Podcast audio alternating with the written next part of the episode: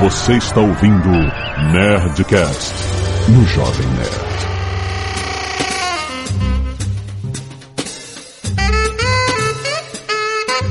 Landa, landa, landa, nerds! Aqui é Alexandre Antônio Jovem Nerd e esse programa vai ser bombástico! Alô, aqui é Sandro Magaldi do meusucesso.com. Estabilidade não existe nunca. Aqui é Flávio Augusto e uma coisa eu tenho certeza: de tédio eu não morro. Nem nós. Aqui é a Zagal. Flávio, compra nós! Muito bem, nerds! Nós chegamos ao último programa da nossa série de 2015 do Nerdcast Empreendedor. Caraca, aqui com Sandro Magaldi, com Flávio Augusto, trazido pelo meu sucesso.com. Foi um ano fantástico pra todos nós, que eu tenho certeza que pra vocês foi muito foda ter essa experiência. Pro público, a gente ouviu um feedback tão maneiro da galera na rua, na internet, tanta gente que usou, até funcionários nossos, pessoas que trabalham com a gente, estão ouvindo a série e achando imensamente proveitosa. E hoje nós vamos falar sobre o último assunto da nossa pauta, que começou desde a ideia do seu negócio lá em janeiro, passando por todas as fases de construção de um novo negócio, até hoje, onde vamos falar sobre a vida após a venda. A venda da sua empresa, a venda do seu negócio. Isso pode acontecer com todo mundo? O Flávio tem história aqui pra contar? Ô! Ô, ô, tem uma coisa muito atuais pra contar. Eu quero saber muito, esse papo vai ser muito interessante ficar.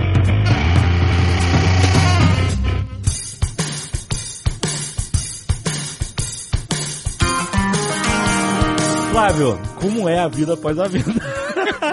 Tipo, existe vida após a venda? Exatamente. O que, que acontece depois que você vende uma empresa? Você, vende- você criou o WhatsApp e construiu isso por 18 anos, né? E você vendeu para um grupo a sua empresa totalmente. Você saiu, você deixou de ser só, porque às vezes a pessoa vende a empresa, mas passa a ser um sócio minoritário e tal, não sei o que. Você saiu totalmente na época da sociedade. Ah, o Lucas, Jorge, a gente pode dar exemplo. O Jorge Lucas Jorge Lucas vendeu, vendeu a Lucasfilm, mas ele parte do pagamento dele é em ações da em Disney. ações da Disney, exatamente, né? E Isso acontece, é normal de qualquer venda de empresa acontecer esse tipo de coisa. O cara pega a parte em grana, pega a parte em ações, etc e tal. Como é que foi a sua vida depois desse dia fantástico? Ah, é tranquilo. Depois você vai pra praia.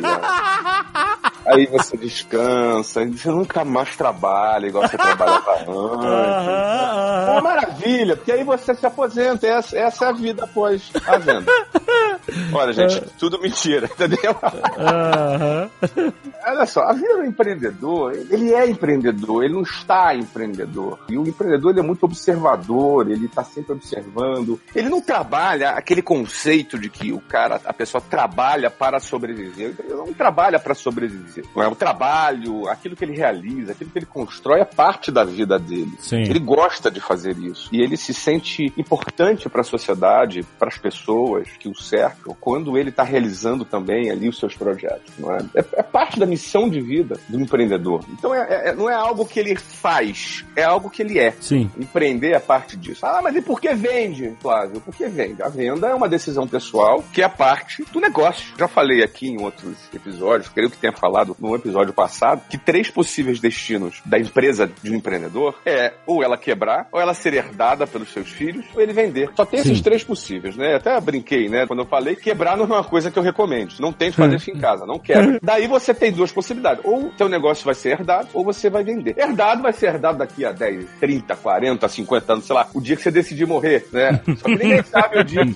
você vai morrer. Você vai morrer amanhã, vai morrer daqui a um mês. E a pergunta é: seus filhos estão preparados para se suceder? Você tem uma grande empresa, seus filhos estão preparados para isso? Segundo, teus filhos têm interesse nisso? Né? Terceiro, seus filhos serão competentes para isso? Terão vocação para isso? Eu tenho um pensamento muito particular que meus filhos eles têm a decisão, o livre-arbítrio para decidir aquilo que ele quer da vida dele, aquilo que ele quer fazer né, da vida dele. Será que ele vai ter interesse nas maluquices que eu invento? Então a gente nunca sabe. Não é? E às vezes uma boa empresa, uma grande empresa pode ser uma excelente coisa na mão do seu filho, ou pode ser uma bomba na mão do seu filho. Muitos sucessores quebram seus negócios. Isso não é uma regra. Tem sucessores que melhoram o negócio. Aham. É verdade. Só que isso é uma incerteza quando você tem filhos pequenos. Será que daqui a 20 anos, daqui a 15, 20, 30 anos, eles estarão preparados? 15, 20 anos no mundo de hoje é muito longe. Então, Verdade. eu sou sempre adepto de, num momento certo, No momento que seja correto, se você tiver uma oportunidade, você pode realizar o investimento e vender o seu negócio. né? Então é sempre isso que eu, que eu procuro dizer. Então, lembrando disso, o, empreendedor, no momento que ele faz essa venda, existe vida após a venda? Sim, existe vida. Claro, você pode dar uma descansada, você pode estudar um pouco, você pode fazer uma série de coisas, mas rapidamente, e no meu caso foi muito rapidamente, o empreendedor ele volta para ativo e volta a empreender. É, eu vendi a empresa em fevereiro de 2013. Em maio de 2013, que foi quando eu comprei Orlando City. Nossa. É, é bem verdade que eu já estava negociando antes. Já era um tempo antes, já, era- já havia uma negociação antes, havia toda uma análise antes. Mas três meses depois eu já comprei Orlando City. Essa negociação, essa análise que precedia a venda do WhatsApp, é, você contava com uma coisa pra realizar outra ou era totalmente independente? Essa essa é uma pergunta muito interessante, Alexandre, porque muitos veículos publicaram que Flávio vende a WhatsApp e compra o Orlando City. É como se fosse assim, pô, Flávio pegou o dinheiro de um bolso e botou no outro e me pagou ali. É. É óbvio que eu já estava no processo de venda da empresa há oito meses. Aham. E é óbvio que na minha negociação eu sabia que era muito possível que eu fosse vender a empresa. Eu digo possível porque você nunca sabe no processo, você só sabe que vendeu na hora que você assinou o contrato. É, E- exato. E, uma- e aparece uma TED na tua conta. É isso?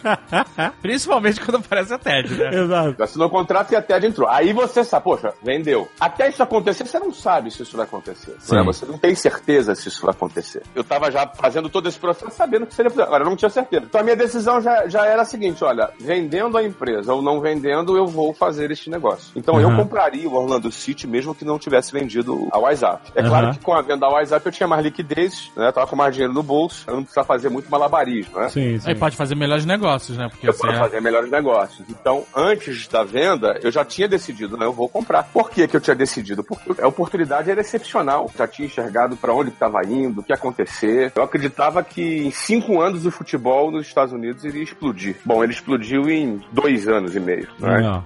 Tem uma previsão. Ele explodiu em dois anos e meio. A gente tá vendo que tá sendo os Estados Unidos. Hoje o Orlando City, dois anos e meio mais tarde, já estreou, já teve a segunda maior média de público dos Estados Unidos, 33 mil torcedores por jogo, mais do que os grandes times do Brasil, que tiveram perto disso, como Corinthians, Flamengo. Eu sou flamenguista, enfim, que é uma das maiores torcidas do Brasil. E, enfim, Orlando City, no seu primeiro ano de existência, estreia e tem uma média de público de 33 mil torcedores por jogo. Média. Aham. né? Chegamos a ter jogos com 62 mil torcedores. Já contratamos o Kaká, Kaká já estreou. O Orlando City tem os seus jogos já transmitidos para mais de 100 países, inclusive no Brasil. Ou seja, o Orlando City já está no mapa do futebol. Já tem mais de 600 seguidores na página do Orlando City. 600 mil, né? Não 600 seguidores. Não, desculpa, 600 mil. 600 Mais tá 600. fraco. É, é verdade, é fraquinho. É, mais de 600 mil, o que é mais do que muitos clubes brasileiros. O Orlando City é um clube dos Estados Unidos, clube da. MLS. O clube tá aí bombando, já, já estamos indo para a segunda temporada. Vai ter liga É. feminina agora, né? Já temos um time profissional na Liga Feminina, que estreia no ano que vem, que vai bombar também nos Estados Unidos. Olha Alex aí. Morgan, que é a principal estrela americana, já faz parte do nosso time. Ou seja, é- vai ser o time mais midiático dos Estados Unidos, o nosso, a nossa equipe. Estamos construindo um estádio, um estádio próprio, que já foi avaliado em 250 milhões de dólares, que já estamos vendendo cotas para brasileiros. Quem, os brasileiros que têm interesse de ser sócio do estádio investe 500 mil dólares e ganha um green card. Olha Ou aí. seja, famílias que querem morar nos Estados Unidos, que precisam de um green card, simples, só fazer um investimento no estádio do, do Orlando City, 500 mil dólares e recebe o green card. Ou seja, já estamos no meio da construção, o estádio fica pronto no ano que vem e confirmando aquela tese, né? O investimento do, do Orlando City, investimento foi um investimento de 100 milhões de dólares. E hoje, só entre estádio e, e clube, a gente acredita que a valuation do Orlando City já está em cerca de 500 milhões de dólares. Ou seja, aconteceu, né? Isso depois da venda. Depois da venda, eu lancei o livro, o livro Geração de Valor 1, que foi o livro mais vendido, livro de negócio mais vendido de 2015. Tá fraco, não. Pois é. Tá, não. Isso tudo é muito bonito e ia ser o centro desse programa se você não tivesse comprado o WhatsApp de volta. Você fez um spoiler agora, que eu tava aguardando por último, cara. Ô, Dave, aí o Flávio estragou toda aquela história do charuto e do barco, da lancha, cara. Pô, cara.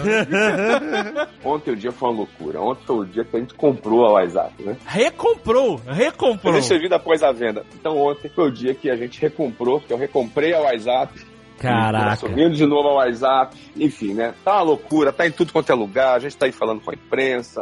Peraí, olha só. Não, não, eu tenho que saber aqui. Peraí, peraí, peraí. Lembra, gente, você vendeu por quanto? Ah, a gente vendeu aí por quase um bilhão de reais. Comprou agora por quanto? 398. Caraca! Quanto Vai tempo? Se ferrar, cara! Isso é vencer Mas na em vida. quanto tempo foi esse processo todo, Flávio, de vender e comprar de novo? Foram dois anos e meio. Dois anos e meio. Caraca, cara! Isso, amigos, é vender na alta e comprar na baixa. Não, tem mais uma coisa, ô Alexandre. Ah. A gente não pode desprezar o preço do dólar. Ah, o porque- valor do dólar, desculpe. Porque em dólar. Todos os investimentos do Flávio estão em dólar, né, cara? Ah, Porque ele, ele, ele internacionalizou tudo, né? Sim, verdade. Caraca, cara, olha, Flávio, parabéns por ter zerado a vida no hard, cara. o cara, não, olha só, ele, cri- ele criou dinheiro do nada. É isso que ele fez. Não, não, não. Vamos lá, vamos lá, vamos lá. Deixa eu falar pra você. Bom, é claro, enfim, né? A gente, a gente vendeu, foi por mais, a gente tá comprando por menos. É óbvio também, vamos ser realistas. A empresa, ela tem menos escolas do que quando eu vendi. O Brasil de hoje não é mesmo o Brasil de dois anos e meio atrás, porque a valuation de uma empresa, ela é mistura de duas coisas. Performance da empresa, Uhum. resultados, mas também o Brasil, o risco do país. Porque o Brasil não é mais o mesmo daquela Sim. época. Sim. O Brasil não é mais aquele mesmo. Então isso impacta nas avaliações. O que acontece também é que a empresa, a WhatsApp foi vendida para um grupo. Aí depois veio um outro grupo maior, comprou, não foi a WhatsApp, comprou este grupo inteiro. O WhatsApp foi junto. E a WhatsApp Uhum. foi junto. Uhum. Essas, essas trocas todas, né, sempre compromete a performance. E é natural isso, isso é normal. Esse outro grupo anterior chegou à conclusão, eles são muito focados em educação básica, ensino fundamental, ensino médio, são muito focados, eles têm mais de um milhão de alunos em ensino básico. E a WhatsApp é uma escola de inglês voltada para adultos.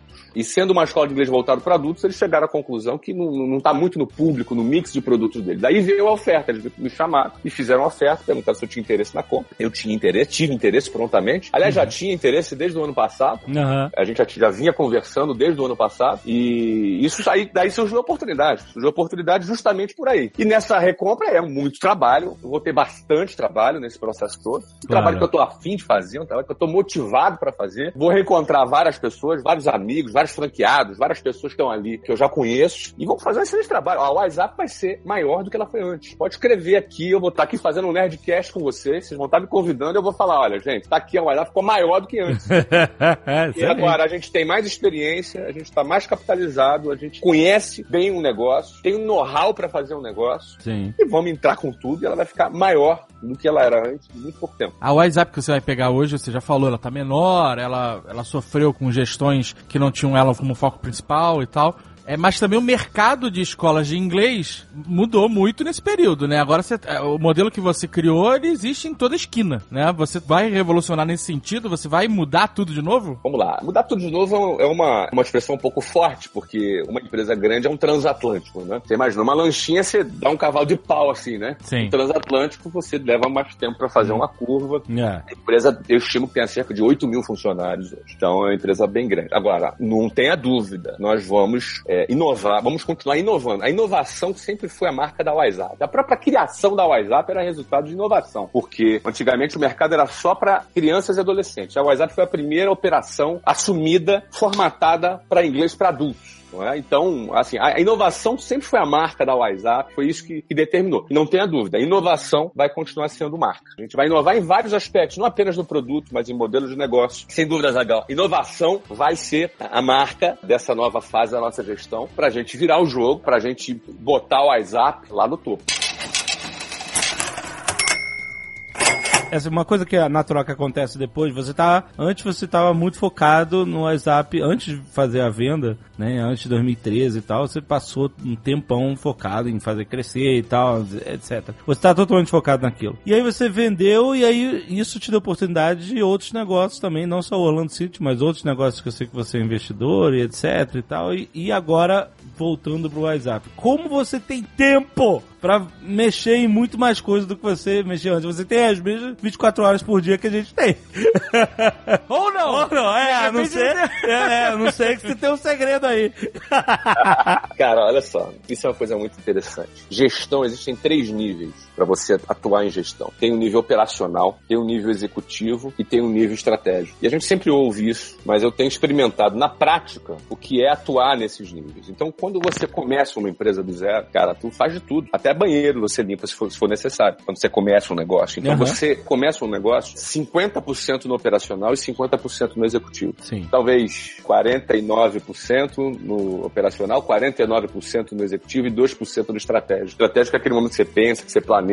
E aí depois, cara, você tem que, não pode perder tempo, tem que ir lá, tem que vender, tem que fazer, tem que acontecer. É uma loucura o início de uma empresa. Então você é muito operacional, você está metendo a mão na massa e fazendo. E você também é executivo, você está liderando pessoas. Talvez seja até, quem sabe, 70% operacional, 29% executivo e 1% estratégico. Esse negócio ele vai crescendo e você vai crescendo também. Você vai crescendo, você vai se desenvolvendo. Daqui a pouco você tá mais executivo, você tá 70% executivo e 29% operacional e 1% estratégico. E aí você vai crescendo, vai, quanto mais crescendo você vai, mais, se- mais desenvolvendo você vai, a tendência é você ir saindo por completo do operacional. Você vai formando pessoas, Sim. você vai criando processos e você fica muito mais no executivo. Isso poucos empreendedores conseguem chegar nesse patamar de sair totalmente do, do operacional. Porque muitas vezes o operacional ele, ele fica com uma assinatura, né, da- do dono. E ele te- teme que se ele sair do operacional totalmente, ele vai perder essa assinatura dele. Mas ele tem que treinar alguém que consiga fazer a mesma coisa, né? É um pouco daquele ditado. Você quer um negócio bem feito, faça você mesmo. Aham. E aquela história, é fato. Se você quer um negócio bem feito, faça você mesmo, é verdade. Mas você precisa evoluir como gestor para ser capaz de formar pessoas para fazer no seu lugar. Isso não é uma questão de sorte, não é uma questão de decisão simplesmente, ah, o cara é centralizador, ele não é. É uma questão de evolução. Aham. É um estágio evolucional do cara como gestor. Senão você vira o funil, né? de- Então você vira o funil. Então isso gargalo. vira um É, gargalo. Então, e o que, que acontece? Isso é um estágio evolucionário. Então poucos chegam nesse ponto. Mas ainda assim, desses poucos que chegam nesse ponto, o trabalho executivo é um trabalho diário, é um trabalho. Você depende de contar com as suas 24 horas no dia, você não tem mais do que isso. É.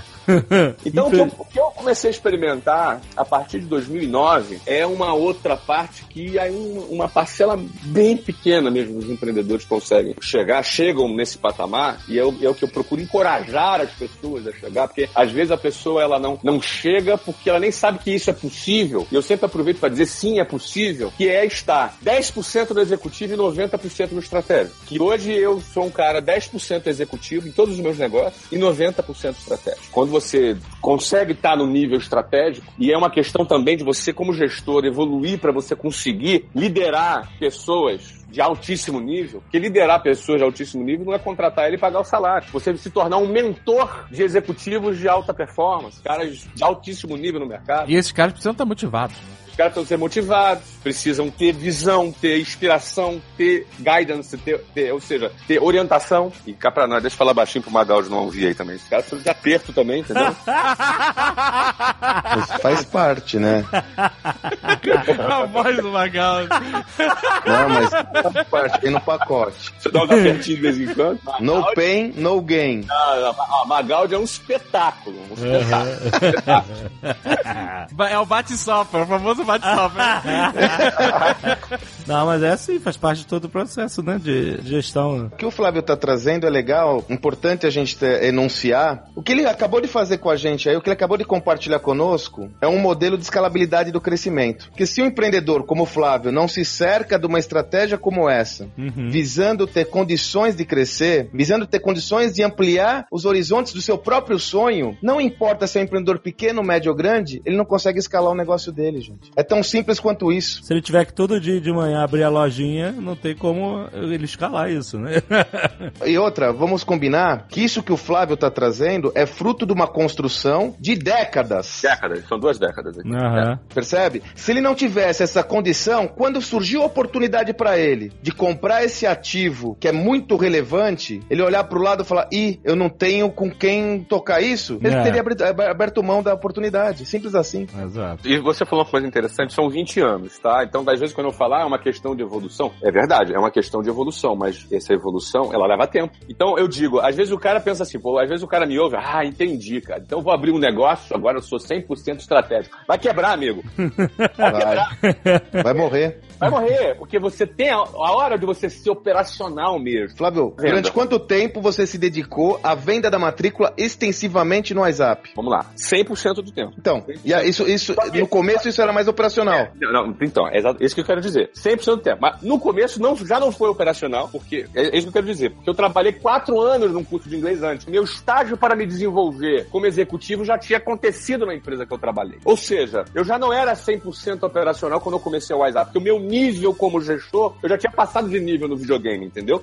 Sabe o videogame da venda, o videogame do negócio? Eu já, eu já tinha treinado quatro anos antes de começar. Então o que acontece? Quando eu comecei a WhatsApp, eu já tinha know-how para montar uma equipe de vendas, eu já tinha gerentes que vieram comigo e a gente começou produzindo já em alta sem eu ter sido operacional de fazer a venda. Eu já comecei 100% como executivo quando comecei a WhatsApp. É, mas de qualquer forma, você notou bem, você fez esse estágio fora, Eu não, fiz esse não em estágio outra fora. empresa, entendeu? Eu não pulei esse estágio, tá? Eu não pulei esse estágio. Então eu, eu passei por esse estágio, já comecei 100% executivo. Aí eu trabalhei 14 anos, 80% executivo e 20% operacional. Aham. A minha virada, a primeira virada para eu ser 80% estratégico e 20% executivo, aconteceu em 2005, quando eu fui para Austrália, fui morar na Austrália para tocar a empresa à distância. Então, assim, como eu era um cara muito hands-on, ou seja, muito ali presente, mão na massa no negócio, Sim. o que, que eu procurei fazer? Cara, eu vou para um, vou viajar, vou morar num outro país para tocar o negócio. Aí eu escolhi a Austrália porque era muito longe, entendeu?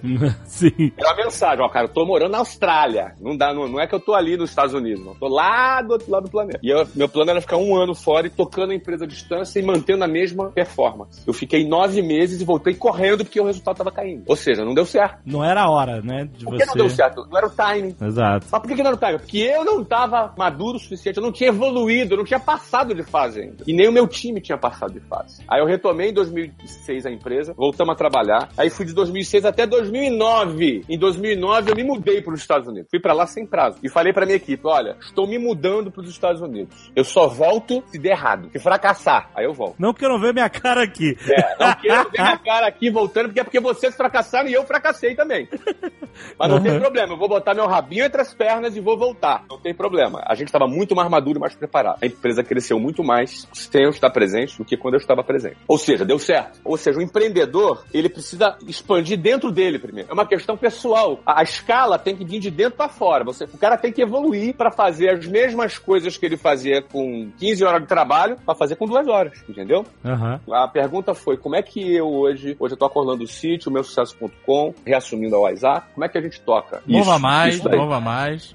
Mova Mais, administradores.com, tem uma startup lá no Vale do Silício que a gente fez um investimento também, que é a Grava. Ah, aquela da câmera. Ah, muito legal, verdade. muito bom. é, da né? câmera que faz alta edição, a gente é sócio lá. Como é que a gente faz isso? É uma questão de um trabalho estratégico. Então eu já tenho já planejado todo o meu trabalho, eu vou atuar diretamente, vou abraçar os franqueados, é uma coisa que eu vou fazer pessoal. Eu vou ser, eu vou ser nesse início um pouco mais executivo, porque eu vou, eu vou ter um- uma atuação direta com os franqueados. E eu sempre enxergo que os franqueados numa rede são um dos principais patrimônios de uma rede. Então uma das peças de maior importância numa rede são os franqueados, são, os- são, são praticamente seus sócios, são seus parceiros de negócio. Sim, então, sim. vou trazer bem para perto de mim os franqueados, vou estar junto com os franqueados e a gente fazer essa construção juntos. Vou atuar direto na área comercial também. Vou atuar na área de produtos. A gente, nós temos lá uma equipe excelente. A WhatsApp tem uma equipe espetacular de pesquisa e desenvolvimento e vamos lá trabalhar a inovação. E, bom, vamos voltar a expandir franquias, né? Vamos voltar a crescer, expandir com franquias e eu tenho certeza que no meu retorno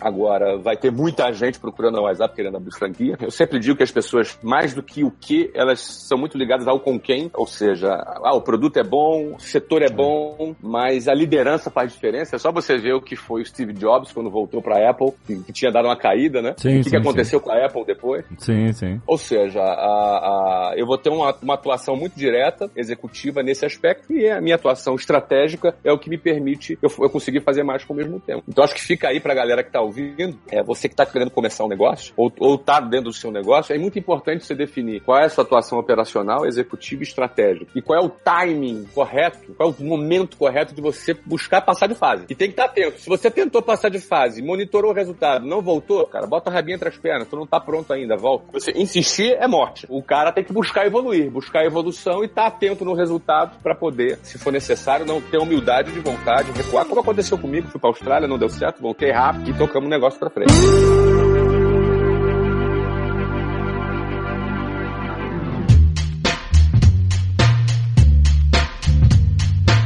Depois que você vende, qual é a importância dessa venda aparecer no mercado, na imprensa? Qual a importância de você propagar a notícia de que você vendeu para o seu próprio networking e opções de outros negócios? Eu nunca me preocupei com isso, com toda franqueza, entendeu? Eu sempre me preocupei em ter resultado. Acho ah. que isso, o resultado fala tudo, entendeu? Então, se rola muita especulação, será isso, será aquilo, será que vai conseguir, será que é, não mesmo, vai? É porque muita gente acaba tendo informação pela metade e aí acaba escrevendo um negócio que não é bem o que aconteceu. Sempre pode acontecer. Uma empresa, ela não, ela dispensa opiniões quando ela tem resultado, entendeu? Ela dispensa interpretações quando o resultado. O resultado fala mais do que qualquer outra coisa. Uma empresa ela não é avaliada pelas opiniões, ela é avaliada pelos resultados que ela gera. Então, então no seu caso, a venda da WhatsApp, o mercado te procurou para saber, a imprensa te procura. o interesse veio até você de saber como é que foi essa sempre história? Foi, ah, sempre foi. Eu nunca fui atrás de ninguém. A gente foi era, era assediado por diversos fundos, por diversos bancos.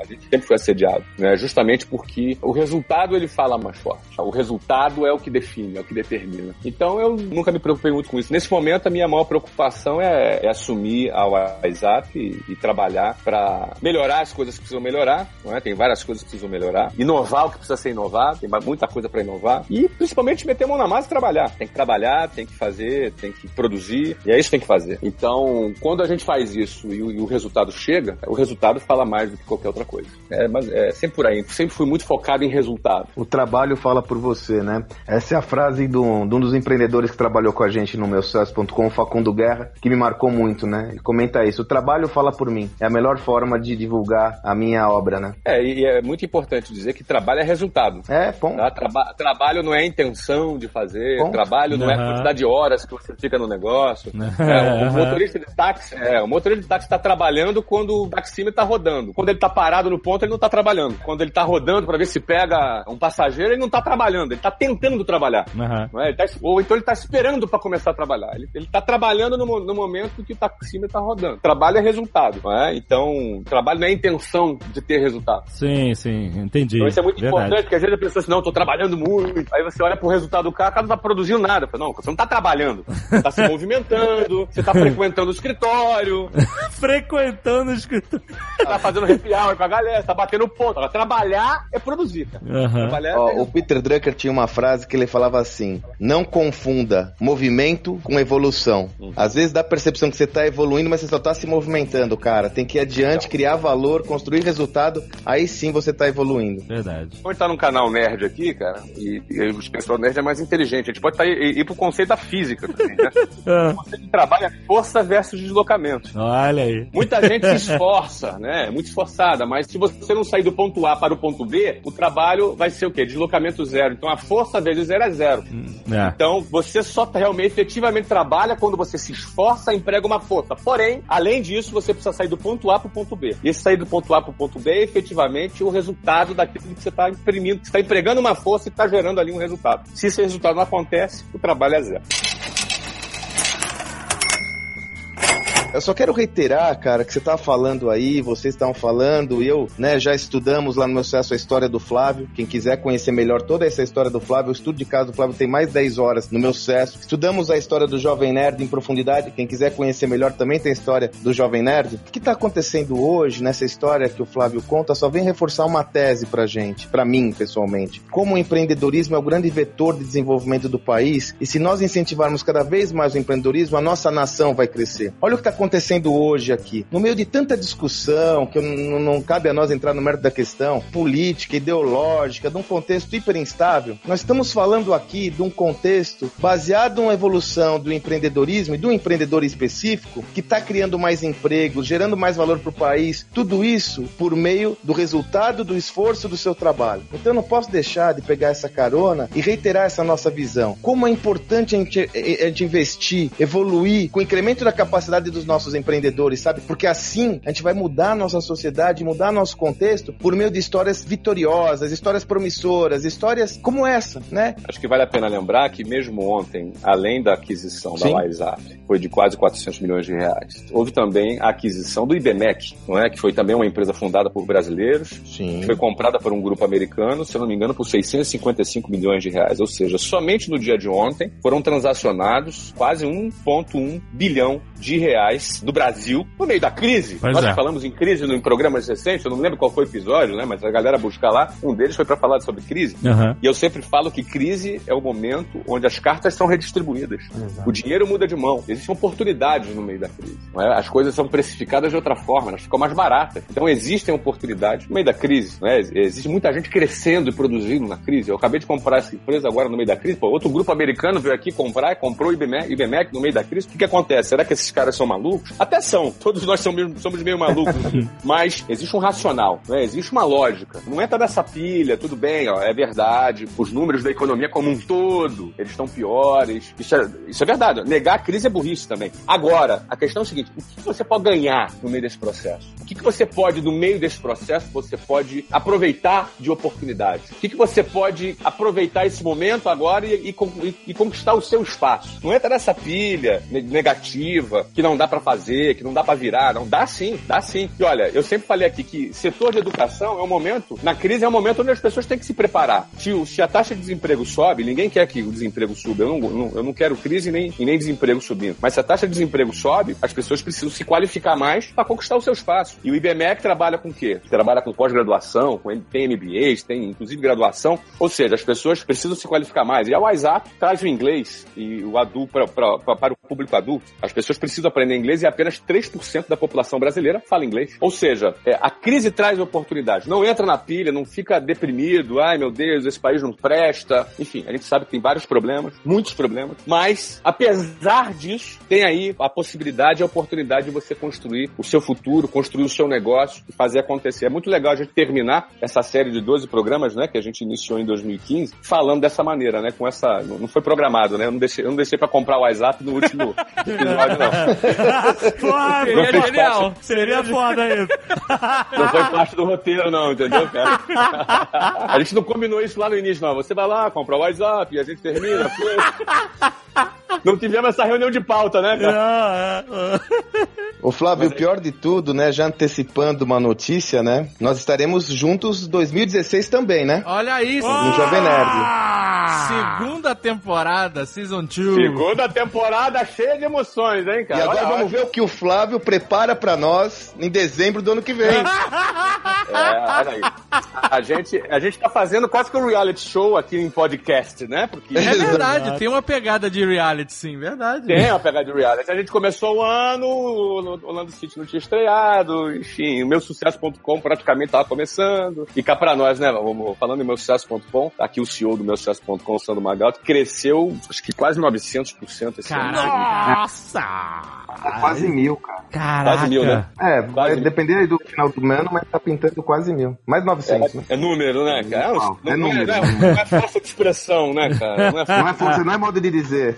Não, cara, ah, por que cresce? Cresce porque é um produto inovador, não é? É um produto novo. Você não tem aí concorrência pra isso, porque é novo, é novo. A gente, a gente inovou na maneira de ensinar sobre empreendedorismo. É isso que Com a gente faz lá no certeza. meu Com sucesso.com. A gente certeza. ensina o cara a empreender. Agora, ensina como? Através de histórias de empreendedores que saíram do zero e chegaram no topo. Cara, ó, olha a próximo estudo. A gente tá no meio do estudo de casa agora do, Estamos finalizando o Osiris. do Osiris Silva, né? Que foi que Essa fundou a semana Embraer. que vai ao ar, finalizamos o Osiris. Então, o próximo estudo de casa é animal. É, é- é engraçado. O próximo estudo de casa, ele não é um empreendedor bilionário. Ele é só, ele é só bilionário, entendeu? Mas é um estudo de caso com uma história, cara, absurda. Contar um pouquinho da história do cara que a gente vai começar a estudar agora em, em 2016, em janeiro. Ó, você que acha que tem problema, presta atenção aí nessa história. No final, que eu te contar essa história, você me diz depois se você tem ou não tem problema, né? Tem gente que acha que tem problema, eu, quando ouve essa história, o cara chega à conclusão que não tem tanto problema assim. O cara é vietnamita, nosso estudo de caso. O cara é vietnamita, era de uma família de classe média alta, lá no Vietnã, financiava plantações de arroz, ou seja, era- eram muito bem de vida. Na época da Guerra do Vietnã, pintou lá a Guerra do Vietnã, e você sabe que a Guerra do Vietnã tinha aquele fundo ideológico, aquela questão do Oriente contra o Ocidente, aquela questão do capitalismo versus comunismo. Aham. E os Estados Unidos tomam um pau na guerra do Vietnã. E quando os Estados Unidos se ausenta, se retira do Vietnã, os comunistas invadem o país, assumem implantam um regime socialista comunista lá no Vietnã. E começa a fazer o quê? Começa a se apropriar de todas as propriedades, né? Começa a apropriar, começa a confiscar todas as propriedades, todas as empresas e começa é, aquele regime autoritário. E as pessoas que se opõem, as pessoas que se rebelam ali, se opõem, tentam fazer, criar ali alguma resistência, os caras mandavam pro campo de concentração. Então o nosso personagem, ele nessa época, ele era um jovem, ele foi uma das pessoas que foi para esse campo de concentração. E faziam lá nesse campo de concentração trabalhos forçados, né? Faziam lá trabalhos forçados, ele, o cara ficou lá. Ele consegue fugir do campo de concentração, Caraca. sabe-se lá em que contexto, andando no meio do mato, lá no meio da selva, lá, consegue fugir. E ele se encontra lá com algumas pessoas também que estavam fugidas lá nesse, nesse local e, com- e entram dentro de um barco de pescadores para fugir do Vietnã. Sabe aqueles caras de barco que a gente vê ali na, na, na pessoal da Síria, aqueles barcos lotados de gente ali É, tentando refugiado mesmo. refugiado. Refugiado. Então ele foi um refugiado, se meteu dentro de um barco com dezenas de pessoas dentro do barco. 65 Oceano- pessoas. 65 pessoas dentro de um barco de pescador pelo Oceano Índico. Nos primeiros dois dias eles estavam ali tentando ir para um lugar. Nos outros dois dias eles chegaram à conclusão que eles estavam perdidos. Ficaram à deriva no oceano. Caraca, maluco. Passou um dia, passou dois dias à deriva no oceano e, e era aquela época das monções, que é muita chuva, muito vento. Você imagina o perrengue que esses caras passaram. E esse barco, eis que ele cruza milagrosamente ali por um, por um navio da Petrobras. E esse navio da Petrobras vai lá e salva esse pessoal e traz pra dentro do navio 65 vietnamitas. Ao regressar pro Brasil, como eram 65 pessoas oriundos de, país, de um país comunista, o Brasil ali não quis aceitar. Teve que intervenção da ONU pedindo, e aí rolou uma negociação humanitária e o Brasil aceita. E esses caras aportam no Brasil. Pra onde ele vai? Ele vai pra Praça da Sé. A casa dele passou a ser a, a Praça da Sé. A Uhum. ONU ajudava os refugiados com 50 dólares por mês. Era tudo que ele tinha. Ele tinha 50 reais por mês, a Praça da Sé e não sabia falar português. Caraca, Só né? vietnami- vietnamita. Isso Esse, é um- esse é o nosso estudo de caso. Isso é um problema, né, cara? Isso é o problema. Isso é o problema. E aí ele da Praça da Sé ali começou a ter que aprender a falar português. Como não tinha dicionário da língua portuguesa pro Vietnã naquela época, estamos falando de década de 70 talvez, Flávio, deixa eu falar, ainda não tem. É, também ia Ainda perguntar tem, isso, né?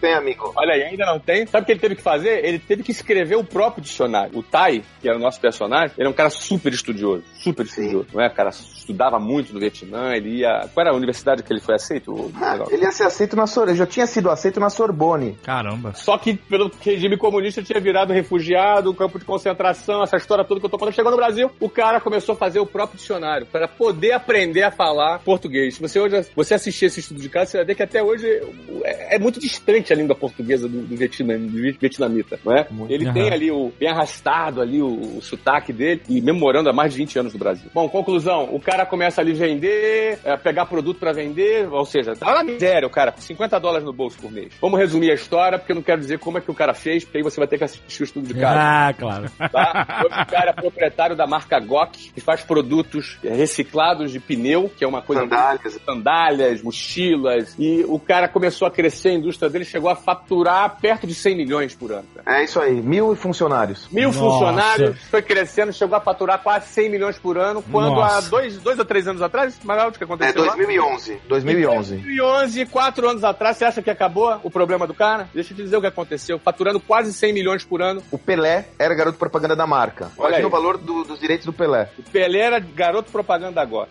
Que foi super fashion, pega fogo na fábrica, meu. Caceta. Lambe tudo. Ele perde tudo. Nossa, tudo. Perde cara. Não é modo de dizer, tá? Lambeu tudo que o cara tinha. Tudo, tudo. Máquina, todo maquinário, tudo. E não tinha seguro, meu amigo. Nossa, 7 cara. milhões. Imagina. O que, que acontece? Ele não desiste. Pra quem passou por campo de concentração, quem passou por tudo que ele passou, isso era fichinha. Ele começou tudo de novo. Agora que hoje já tá crescendo e já vai faturar esse ano perto de 20 milhões, tendo recomeçado do zero. E ele Caraca. vai Ó, esse Incrível. estudo de caso é o bicho. E começa em janeiro, esse estudo de caso. E eu aproveito aí pra convidar você que tá ouvindo, você que nos ouviu os 12, esses 12 episódios. Você que nos acompanhou, tem ouvido falar do meu sucesso.com, tem ouvido falar desses, dessas histórias fantásticas, tem ouvido falar, inclusive, das maluquices que eu tenho feito como empreendedor nesse tempo.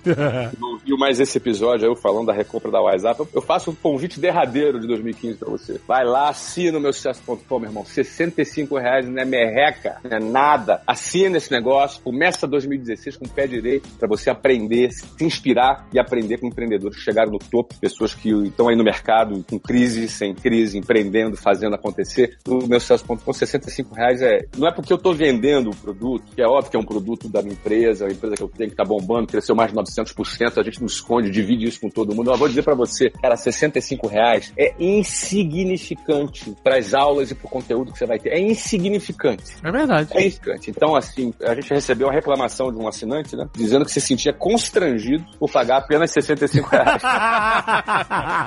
Não é malho não, galera. É óbvio que eu tô aqui te convidando pra vir e a gente quer que você venha mesmo, mas, cara, olha, é um dos melhores investimentos que você vai fazer na sua vida, assinar o meusucesso.com pra você começar 2016 aprendendo. Olha, se você quer abrir empresa, assina meusucesso.com. Se você não quer abrir empresa, assina também, que é bom você ter um pouco de, de mentalidade empreendedora pra ser um profissional, certeza. ser um, ser um executivo, entendeu? Os conceitos empreendedores não são exclusivos pra quem é empresário. Os conceitos empreendedores são importantes e podem ser úteis pra qualquer pessoa. Então, esse que é o último episódio de 2015. Eu quero dizer que, olha, pra nós foi um 2015, foi um ano fantástico, maravilhoso. Eu espero que tenha sido pra você também. Se não foi um ano fantástico pra você, 2015, a gente pode trabalhar junto pra que 2016 seja um ano fantástico, mas para isso tem que sair, cara, tem que sair. Vai, amplia teus referenciais, aumenta tuas referências, aprende coisas novas. E eu posso te garantir que, olha, não tem forma melhor, cara. Ó, meu sucesso.com é a melhor forma e mais barata de você ampliar essa- essas suas referências, vai aprender. A gente vai sempre trazer personagens desse quilate. Cara, se eu for fa- falar a lista pra você de personagens, é imensa, é gigante. Entra lá pra você conhecer no meu sucesso.com. E pra finalizar, eu já dei esse presente na última gravação e vou dar de novo pra você, tá? Valendo até dia 31 de dezembro. Válido até dia 31, 23 e 59, até o Réveillon. Olha aí. Assinou meu sucesso.com através desse link que tá aqui embaixo, que é meu sucesso.com barra jovem nerd. Se você assinar por esse link, você vai ganhar o livro Geração de Valor 2, que é lançamento. Ó, que, dois. já tá, que já tá na lista dos mais vendidos. Que que chato. Já tá, aliás, que chato. Primeiro e segundo lugar da lista dos mais vendidos foi Geração de Valor 2, Geração de Valor 1. Que chato. É, mas vamos pular essa parte aqui, que eu não quero ficar me exibindo aqui. Vamos lá. Mas vamos lá, é pra você. Geração de valor 2 de presente. Assinou, levou, custa R$ 39,90 esse livro na loja. E você vai ganhar de presente. Pra você passar o ano e entrar 2016 com tudo. E a gente junto aqui, porque a gente vai estar junto, junto com o Jovem Nerd, em 2016. 2016! Aê! Isso, 2016. E você começando o ano com o pé direito, aprendendo com empreendedores de sucesso. Você querendo abrir empresa ou não, isso vai ser muito valioso pra você. E 65 mil reais, é menos que um picolé por dia, você pode participar disso. Foi um prazer estar com vocês todos aqui, tá? Foi muito legal. Valeu, galera! Até 2016! Até lá! Valeu, gente. Até 2016.